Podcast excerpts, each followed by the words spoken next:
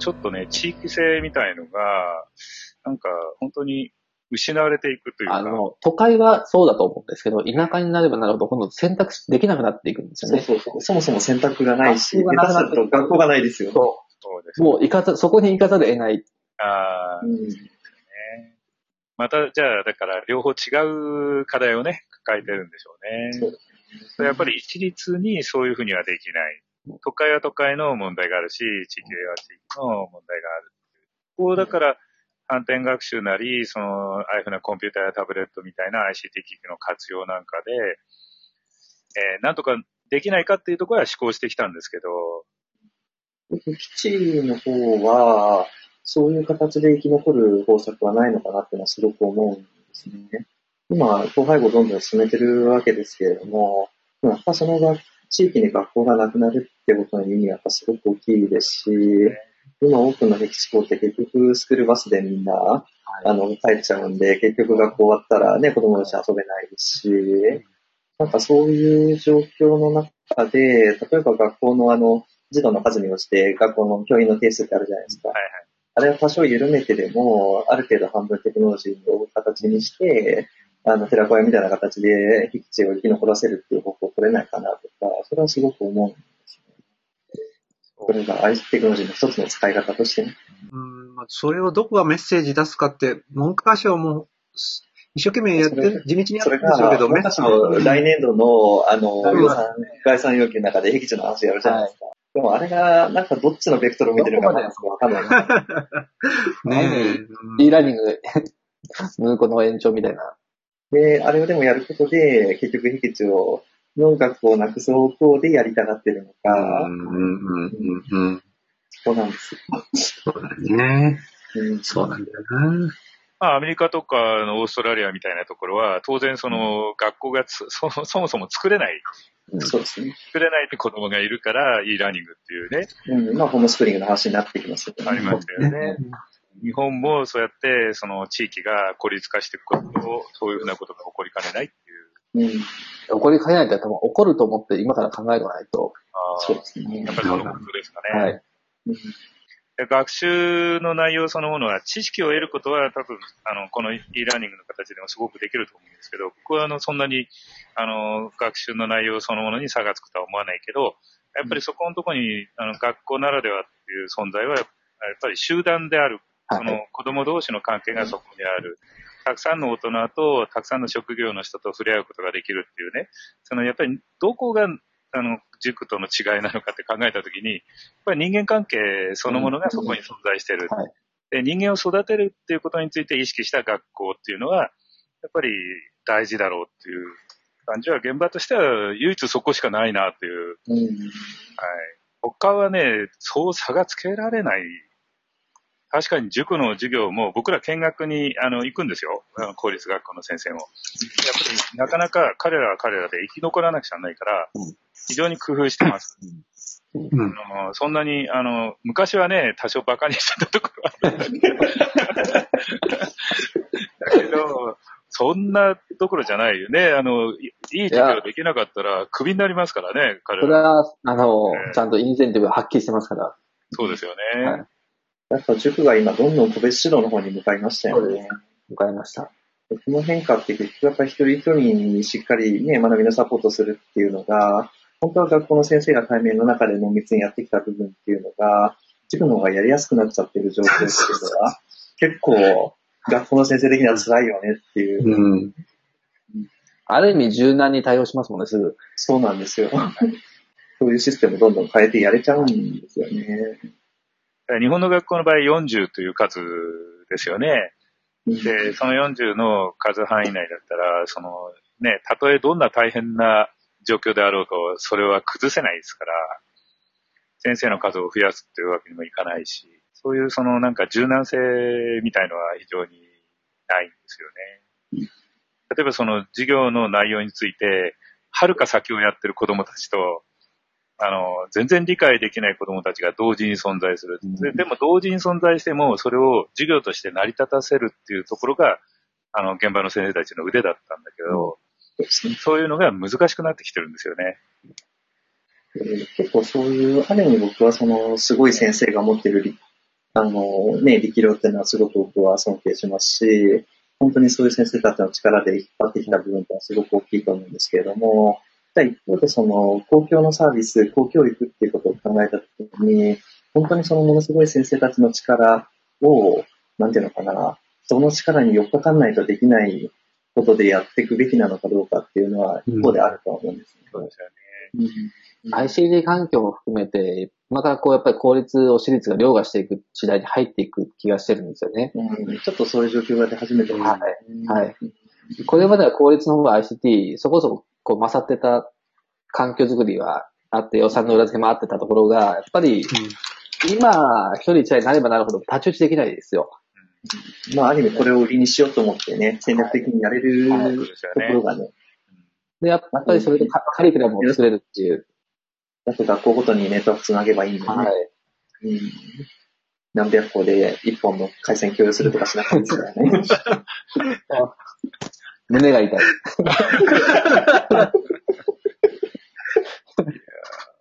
で、学校の、あの、公立学校の場合は、やっぱりあの、学校ごとの工夫っていうのが非常にやりにくい。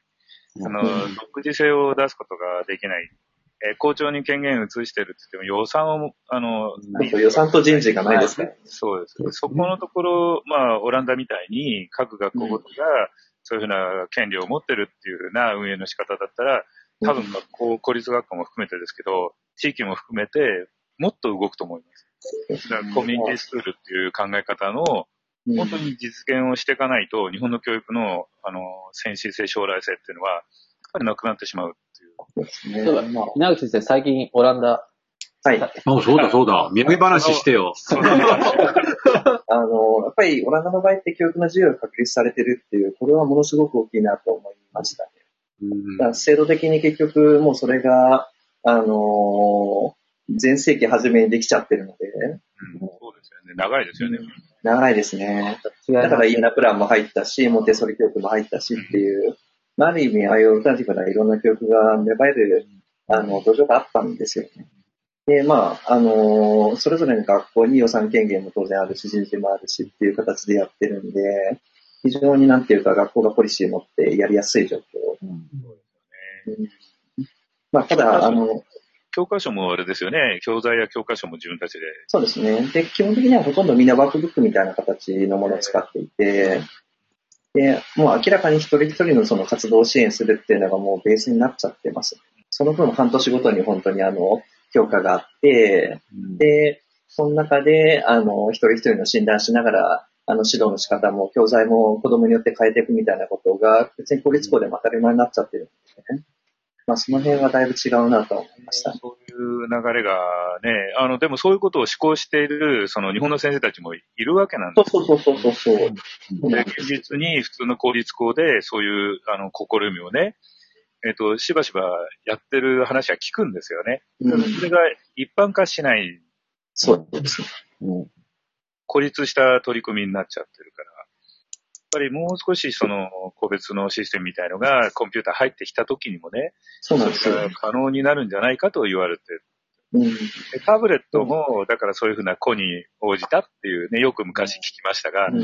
子に応じた学習を確立することができるんですかっていう、そこのところはちょっと今でも気になります。うん。まあ、結構ね、そういう話になった時に、すごくその、あの、日本の先生方で、タブレットで個別っていうと、すごくみんな孤独に学ぶってイメージにすぐなっちゃうんですよまあね。ね画画面にこうね、そうそうね、個別に黙々とみたいな。イメージがあるもんね。うんでもそれって、あの、普通の授業の中でも一人でじっくり考えなきゃいけない時間っていうのはいくらでも必要なわけで、そうですね。うんそうなんですよ。で、それとじゃあ伝え合う場面で、じゃあずっとタブレットを持って黙々とやる必要は全然ないわけで、そこの切り替えっていうのを、あの、はっきり意識してやればいいだけのことではあるんですけど。今までもそうだったんですよね。コンピューター使った授業の時も、コンピューターでいろいろ調べれる時間と、調べたことをみんなに伝える時間、そして学校、学級全体の集合値みたいのを作っていくって、意図してそういう授業はやってたんですけど、うん。そうですよね。ねうんタブレットで個別ってなんかポンと出てくるだけですごくネガティブなイメージを持たれるところはありますね。システマチックな話になっちゃいますもんね、なんか。そうそうそうそうそうそうそう。でも根本的にやっぱりこう、見てる子供の数が違うっていうのはすごく大きい気がするんですよね。それはありますね。今、オランダって20人前後でしたっえー、僕が大体見てきたところは大体そんなもんでしたね。けフィンランドなんかも、そういう、まあ、北欧全体がね、多いのは韓国と日本ということで、そうですね。えーだからよくこの人数でね、こんだけの、思いますよね。本なんでこんな結果出せてるんだろうって不思議なぐらいなんですよそこをね。研究した方が絶対いい気がします。当よくやってると思いますよ。いや、本当そうですよ。ねうん。褒めよう、みんなで褒めよう。そうですよ。多分ね、日本に足りないのはほ褒めることだ。普段の行いを。ね、学校が危ないって言うけど、その危ない状況の中で、どれだけね、こうこれ、それぞれの先生が頑張ってるかっていうのはね、やっぱり分かってほしい。そうですよね。まあでもそういう意味ではこの特集記事って、まあ表紙はこんなですけど、でも中身すごく網羅的に頑張ってますよくまとめてるから、しっかり取材してると思いますよ。すごく面白かったですしね。まあ一個一個の取り上げ方はね、まあいろいろあるにしても、まあよく、ね、これだけずっといろんなことが書いてあって ICT って最後の2ページなんだよなっていうのもなんか、それでも二度、ちゃんと2ページよく出たから。あまああ、そうか、そうですよねでもある、あるだけマシか。っていうのはなんか改めて納得しましたね。うん。でもそれをなんか、ある意味、この先生たちがしんどい状況にあるっていうところから、あの、スタートしてってこういうね、全体像をなんとか捕まえる企画にしたっていうのは、なるほどなと思って、うん面白かったです。ICT 支援の給料が安いという、ああ、給料ね。僕もそれもすごい大事だと思うんですけどうん、教員も非常勤で今逃がしてるでしょ？そそうですね。その教員のあの数が少なくても済むような時代になると、あと5、6年で。その間は、非常勤で乗乗り切るつもりでいますからね、行政は。はい。そうですね。その非常勤の先生たちは、年齢がそれで上がっていくんで、その方々のうんその人生設計が非常に難しくなってきてる。やっぱり安定した生活の先生もそうだけど、ICT 支援員も含めてですけど、あの雇用をきちんとしてもらうっていうのは、本当に予想以上に大事なことだと、うん本当に支援員さんって本当そうですよね。ね、そう思いますよ。本当そうです。だって求められてるスキルがものすごく高いじゃないですか。高いそう。ですね。高いのと幅が広いですよ。そうそうそうそうそう。なんかそんな片手までできる話では全くないですし。そうか、一体、でも、どこから、どこからお金取ってくればいいの？そうなんですよ。そこにだからやっぱり、あの、学会で宝くじ買うしかないっていうのは。で文科省もだけど、その、一生懸命、あの、ぱり取ろうとはしてるんですよ。努力はしてるね。えでしょうね。やっぱり、自治体の予算の中でこう取れるサイクルが作れない限りは、なかなか難しいと思います。自治体の方でね。はい。で、と東京都は本当に特別ですよ。東京都って特殊ですか？都はやっぱり特殊だと思いますね。予算の規模から、その、そもそもやっぱり交付税が落ちてないので、そうですね。交付税なしです。はい。考え方が全然違いますよね。ああ行政も。うんで、地方はやっぱり交付税があって、自治財源で賄えないところで、近く枠予算の中で教育もやってるので、はいどっかを増やせばどっかが減るっていう、モグラ叩きの意味合いの付け方っていうのは、やっぱり端的な数値でどれだけ出せるかみたいなところに行っちゃうんですよね。で、支援の存在でその端的な数値がすっごい出しにくいところ、そもそも ICT を入れることすら数値が出ないところに人をつけるっていう、それでも必要だから何かを削るとすると、今の一年の予算の中でどうまあ組み替えるかみたいな。なかなかだからそこは知恵を使って何を求めて優先につけていくかっていうところで、しっかりこの地元の業者さんと話をしながら、調達した後のことまでイメージをして考えていかないと実現しないです。いや、もちろん ICT の話に引き込む、引き込んだ後のそういう丁寧なのも大事だけど、いや、そこまでのところ、道のりで、もう、はいそもそも、学会でも出て、冗冗談、冗談のように出てたんですけど、いやー、今の学校に必要なのは、パソコンよりエアコンだよ、みたいなことを。PC より AC ってやつですね。そうそうそう。その通りかもしれない。いや、だからまあ、まあ、えーエアコンに限らずね、いやまあもうとにかくお金を特に優先順位、優先順位という話を始めたらね、うんもうどこへ注ぐのが大事なのかっていうのがあまりにもあありすぎて、項目が。から、ちょっとその辺がね、あの、それはあの、さっきのあの、この東洋経済の、あの、こともそうですけど、やっぱり結局、教育全体の問題って多岐にわたるし、たくさん未解決というか、なんとかしなきゃいけない問題があって、その、そのでかい中の本当にようやくに、その2ページが ICT っていうのはまさにそれを象徴してるっていうか。うん。やっぱりでも日本っていう国はやっぱり本当に資源がないわけだし、何かで切り開いて、やっぱり国全体として利益を上げていかなくちゃならないっていうところがあって、その時にやっぱり教そうですね育によって、その、これからの時代を切り開いていける人を立てていかなくちゃならない。で、それは指示待ちで動くような人間じゃないと、えー自分で考えて動いていける人じゃないとならない。とした時に、ICT が有効であるっていう、その、えー部分があって使ってたはずなんですけどね。うん。何のために使うのかっていうところがね。やっぱりその、もっとこう立ち返っていくと、ICT を導入するときのうん動機というか、そもそも何をしたいのかっていうときに、今の整備って、やどう考えてもやっぱり経済主義だったりするですよね側面が大きいじゃないですか。うん。もっとやっぱり授業とか、その先の人材育成っていうか、そっちにこう主題をしっかり据えて、こういうものがそのために欲しいんだって、委員会主導、求めたい人主導でこう言っていくっていうのは大事だと思いますね。で、その時にこう、入札して業者が集まんないとか、業者に入んないとかいうのはあるかもしれないけど、それをこう怖がっていては結局何も始まらないので、ある意味こう、そこは、会計がし、っかり会計で要求して、そう、うでもそ、マスター、マスターの想像してるのは、そ、それを先頭に立ってやる人は誰をイメージしてるんですか？ああ、誰、うん、先頭に立ってほしい人は、うん、もともとはそれがその2000年代頃は教育コ ICT コーディネーターって、そういう位置づけが一つあったんでしょうけど、まあ、なかなかこう定着しなかったので、うん。で、次に来年の文科がやる、そのコーディネーターの授業が一つのこう、今後の行く末をつける気もするんですよ。それと、うんあの、今度、稲垣先生がやる、シグフォーでやられる、そのモデル使用案みたいなもの。うん。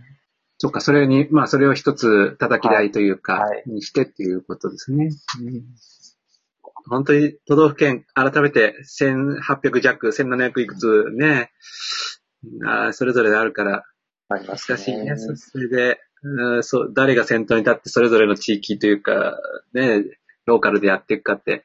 あ、そ、それにあの、ささっき言った文科省の ICT 活用コーディネーターは、僕は、あ、それちゃんと聞いてなかったです。だから30地域って、とかね、人数もな何何人になるのかもよくわかんないし。予算規模が小さいし。これからの予算次第でしょうけどね。うん、なん現状でだし、はね、すごい小さい規模のあれしかできないようなそう予算ですよね思います。はい。そうです。え、じゃあそ、その人たちがあれですか？その人たちも一応モデル書くってことになるのかな？そうですよ。きっと。その人たちって、林先生ですよ。その何を、何を、何をおっしゃってるかな。いや、でも逆に言うと、あの、そのアドバイザーとして入っていくときに、それぞれの研究者のなんていうか、個人的な思いだけで入ってもまずいだろうあし、そうだね。本当一方で、うんじゃあ研究者っていうのが、文科省の下請けとしてなんていうかね、うん。文科省の方針撤廃でこうやるべきですっていうのもなんか、あれじゃないですか。ああ、それはね、うん。で、そこの間にちょっとそのシグの方の成果がうんちょっと入り込めると、はいあ、それはとてもありがたいし。うん多少中立的にやれていいのかなって思ったりはしてはいるんですけども、だからあの授業が始まるのに間に合うように作ってくれっていうふうに昨日言われましたけど、発注が、発注文が。あまあでもそういう試みをその繰り返しやっていく必要はあるんだけど、その僕らの経験から言うと、20年前もそういう要求があり、そういうふうな実践を報告を求められ、で、さま様々な思考をしたはずなんですけど、全体の授業の内容が、ほとんどの一般の先生の授業の内容が変わらなかった。で、それは考えてみると、先生たちが勉強不足なんじゃなくて、本当にあの日常の授業に有効であるという判断をしなかったと思うんですよ。で、やっぱりこう、本当に意味があって、あの、先生方が便利だと思ったものは残ってるんですよね。で、やっぱりそこら辺は、その、冷静にこちらも判断しなきゃいけなくて、やっぱりコンピューターの方は、その、先生方の便利だっていう、あの、思いに、あの、を突破できないような状況でしかなかった。だから今後タブレットが入ってきた時も、あの、普通の先生たちが普通にその毎日の授業の中で、あ、これは便利で有効だなと子供たちもとても、あの、役に立つなと思うものになれるかどうかですね。うんまあ、そういう意味では、プロジェクター実物と液晶はそこに乗れましたよそう。なんですよ。それは使いますね。あの、液晶とでもいいんですけど、実物と液、そのワンセットっていうのは、確かに有効です。ここに電子黒板が入るかどうかって微妙なあ。そうです。ああ、そうそう、そこを僕加えてプロジェクターって言い方したのはちょっとそういうところですね。は いそこで、あの、パソコンだと起動に時間かかるし、やっぱりすぐに見せられないということで、そこにタブレットっていうのは、だから有効だと思うんですよ。だからまず最初にあその時にこう、結構誤解が生じるのが、タブレットってパッとみんな起動すると思うじゃないですか。はいはい。どのタブレットでも。でもやっぱ起動しないタブレットも、ああ、ありますね。はい。どのタブレットとは言いませんが。はい。どのタブレットとは言いませんがね。導入した後でがっかりされる時あるんですよね。確かに。勝手に。確かにね。なんとも言いようがありませんぱなからがっかりされるんですね。でみんなちゃんとシャシャットダウンしたりしますからね。はい。あの、スマートフォンの方が便利だって言われたことがあります？ありますね。はい。よっぽど早いですね。そうです。そうですよね。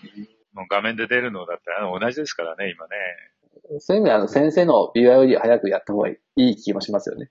あ、ああ、先生の BYOD ね。まあ、ある意味だからあの、うん。そうなんですよ。だからへ変な話ね。ごめんなさい。さっきあの、えっと、豊福先生なんかは、教師のことばっかり言い過ぎてるから子供の言ってるっていう話あったけど、僕は逆に考えてね、うんあの、教師のことを言ってるようでいて本気にやってないっていうことじゃないかなと思うんですよ。うん。うん。で、いきなり子供の方へ持ってっても、それはどちょっと土台無理、無茶な注文を先にしてるみたいな感じがして、いや、だから本当にあの、教師にスマホをうん支給するとか、BRD 認めるとかね、そういう方をちゃんと知って徹的にやった方が得るものあるような気がしますよ。全然。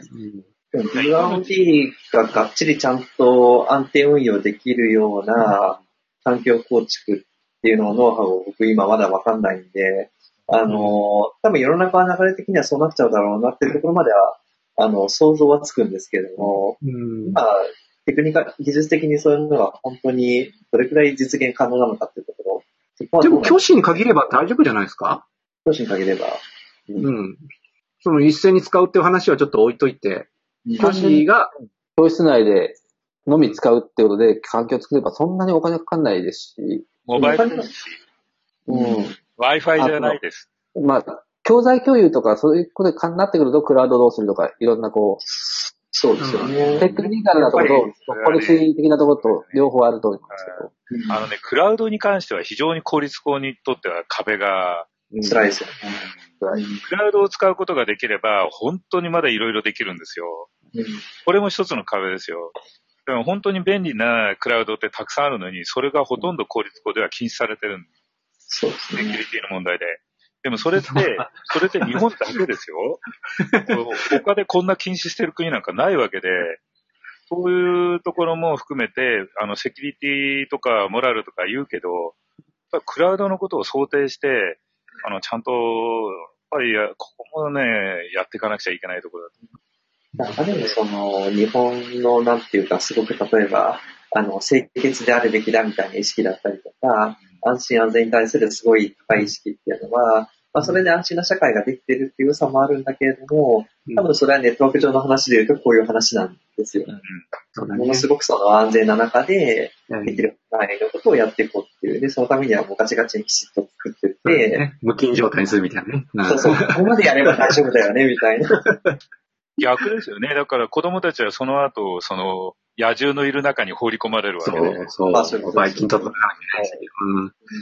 うん。それにどう対抗していくかっていう力をつけなくちゃいけないのに、ね。あのうん、あれですよ、うん、あの、学校に鋼鉄棒がなくなってったりするのと同じ流れです。あすべての学校に危険な、ないですよ。すべての学校に危険な、あの、施設をどんどんどんどん撤去していく。ああ、それはそうですね。はい。事故が起こる前に撤去する。あの、回転の、昔こう、ぐるぐる回るやつもあったけど、それも今ああ、そうですね。それなくなりました。はいそういうふうな流れっていうのは、そうすると子供たちはそういうものに対しての感覚が弱くなるし、高いとこから飛び降りるのもできなくなるし、運動能力が落ちていくんですよ。で、同じように、その日本の場合、その情報に関しても、まず安全な状況を作ろうとするけど、これって弱くしてるのと同じことじゃないの？あの、先生向けにあの、一人一台、まあ、あの、教員用の PC っていうのをずっとここのとこ整備してきたじゃないですか。えまあ一応、はい。ねうん、あの流れっていうのは確かに仕事で使う道具を、あの、先生方が自費で買ってっていうのは、まあないよね、みたいな話でやってきたわけだけれども、でもその中で、まあかなりガチガチに固められた経緯があって、で、それが今もう一回 BYOD って話にもう一回ひっくり返った時に、ちょっと難しいなっていう状況にあるかな。かな悲しいかなとも、行政の情報系からするとすごく信頼を置かれてない。まあそうですね。いや、だってね、ウイルスばらまいたりとかいろいろやりますからね。だからもう、もうはっきり、もうき切ってくださいって、そこは。ああ、まあ、ですよね一番ね。そうですうんだから、教教教育で使うところは切ってください。そうそう、だから、あそれはそれでいいんですよね。だから公務処理とかそういうところは、本は、したもの本当は重でいいんですよ機の、重機の、あの、名簿から連携するのが一番効率がいいので、本当はそこでセキュアリやるべきなんですよ。うんそれはもうイントラのような形でやるんでいいんですけど、その、それ以外に、その先生方が自分でこれはと思うような ICT 機器をね、持ち込むことそのものが禁止されている状況っていうのは、ちょっと工夫のしようがない。我がエスクはですね、えー隣のエスクとともにですね、情報保護条例が徹底されてますので、うん書かれて、条例に書かれてない機器は入れられないわけですよ。でもそれって多くの自治体でそういう形になってるわけで、だんだんだんだんこう、動きが取れなくなるんですよね。うん、そうですよね。いや、ど、だからそう、まあ、どっちを優先するかっていうか、まあそう、うん。まあ、前回も言ったんですけど、まあ、やっぱりそういう決まり事の方を変えていくっていうムーブメントっていうか、取り組みをちゃんとややらないといけないと思いますよそ。れはそれでやらないといけないでしょうね。ねやること多いですね。え。やることは多いと思います。で、やる人が少ないっていうか。うん。ただ、仕組みは、こう、そういう人たちを増やすっていう、そう、そう、職そこが学術的な裏付けをこう、もっと一そうそう般的に与えてもらうっていうか。そうですね。で、それには、あれ、素朴に良かったですよ。なんか感想も、やっぱり、あの、ほ他の支部もそうでしたけど、やっぱりこういうテーマでじっくり話せた、話せる機会が持てたみたいなことで、あ、やっぱり我々って同じ問題、あの、ぶフィールドでやってる、やってて連絡も取り合ってるけど、なんかやっぱりこう、落ち着いて一箇所で議論することとか、あの、なかなかなかったんだなっていうことを改めて思ったし、やっぱり世代もいろいろ若い人もいて嬉しかったですけど、うん。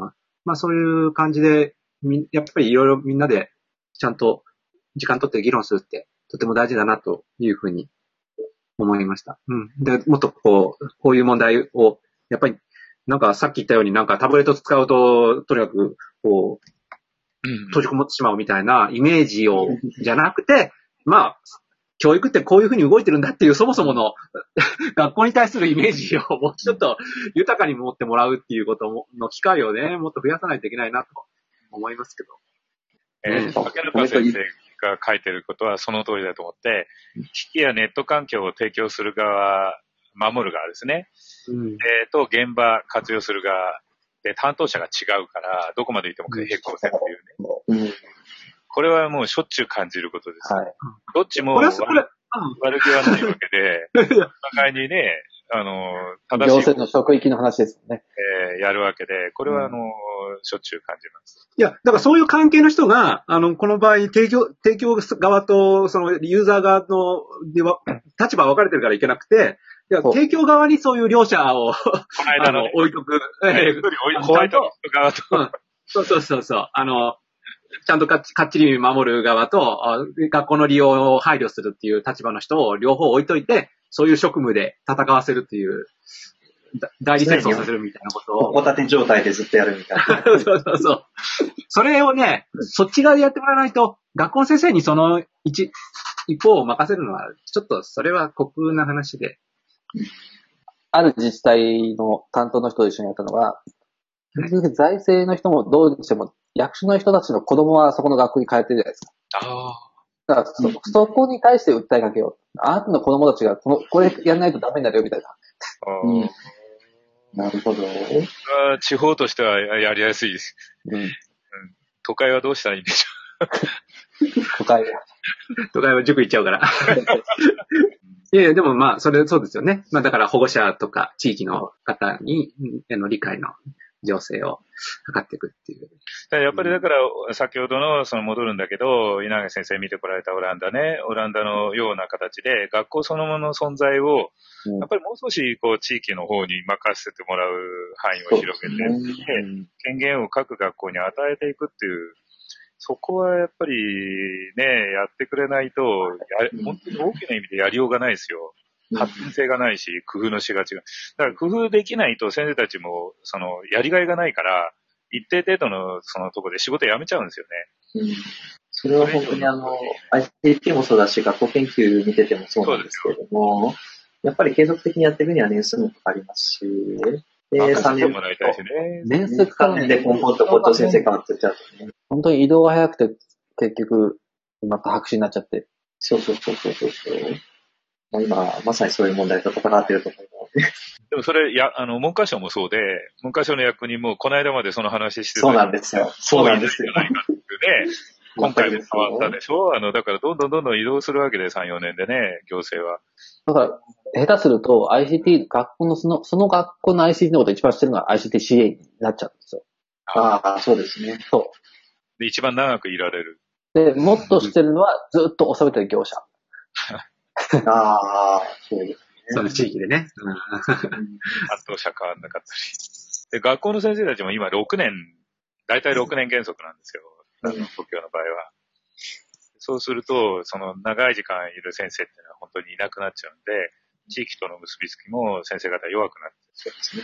校長なんかも大体4年ぐらいですから、その間で何ができるかって問題になってくるからね。難しいですね。あの、中川先生が言ってるように、やっぱり教育試合組織の中に市長部のいや、絶対そうだって。はい。今後はです対ね。それがないとですね、決定権ない何もないんで、提言いくらしても変わらないんですよ。そういう、その、やっぱり行政をどう変えていくかっていうところを、あ本当きちんと考えないと、国レベルもそうだけど、おお話しして提案するだけじゃ済まない。今まではその行政の中でも一つの指標としては学力だったんですけど、その次に、やっぱり人口減少に対してどう対応するかって地方は本当に深刻な問題としてあるので、地方としてはそれ、行政がこうちゃんと機能するためには、やっぱり人材教育っていうところに目が向き始めたんですよね。で、当然そこは ICT っていうのはしっかり絡めるところなので、教育委員会以外のところに対しても、これからはこう、コミュニケーションを取って提案して提言していくっていうことは、業者もやらないといけないし、それに近い人たちも、しっかりこうアプローチしないといけないと思います。そうですね。これ CIO とか教育 CIO ってまともにうまくいってるところってあるんですか？